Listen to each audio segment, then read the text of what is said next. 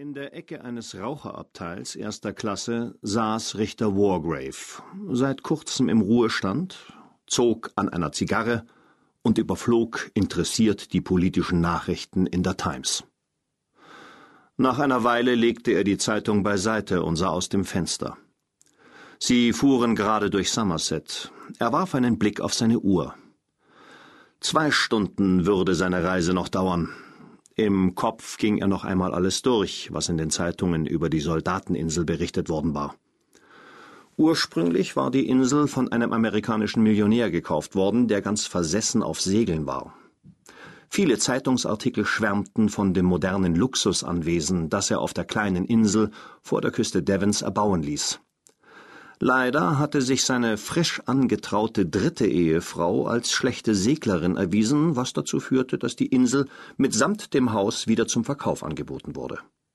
Zahlreiche Anzeigen wurden veröffentlicht, die Insel und Anwesen in den höchsten Tönen lobten.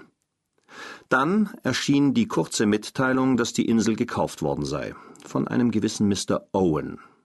Daraufhin kursierten zahlreiche Gerüchte unter den Klatschjournalisten. Die Soldateninsel sei in Wahrheit von dem amerikanischen Filmstar Miss Gabriel Turl gekauft worden.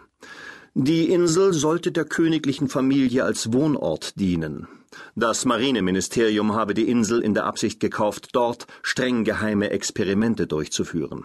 In der Tat, die Soldateninsel sorgte für Schlagzeilen.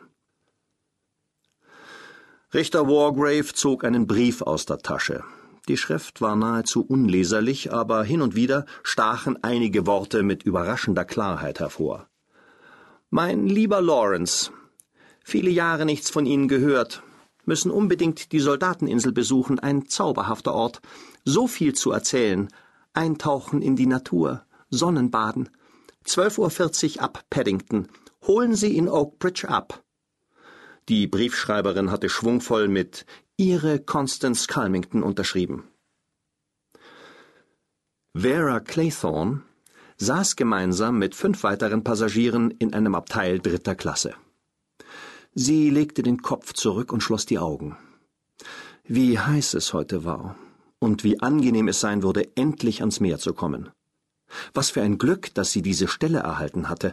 Normalerweise bedeutete eine Ferienarbeit fast immer, eine Schar Kinder zu hüten, eine Anstellung als Sekretärin dagegen war weitaus schwieriger zu finden. Selbst die Agentur hatte ihr kaum Hoffnung gemacht. Doch dann war der Brief eingetroffen. Ihr Name wurde mir von der Agentur für weibliche Fachkräfte empfohlen. Ich bin gerne bereit, das